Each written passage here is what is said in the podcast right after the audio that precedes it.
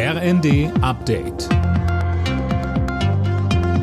Stündlich neu. Auf den Punkt informiert.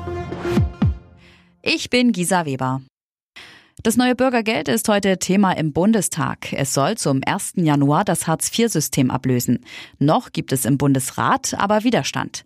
Sönke dass die Regelsätze steigen, ist ja bekannt und auch unumstritten.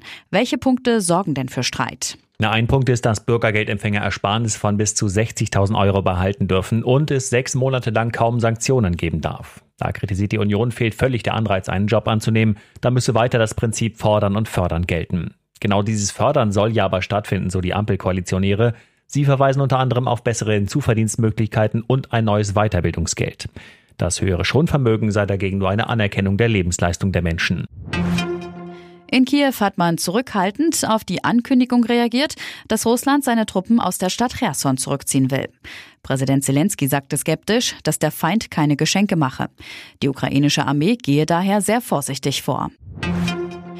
Bei den Zwischenwahlen in den USA zieht sich die Stimmenauszählung weiter hin. In einigen Bundesstaaten könnte das noch Tage dauern.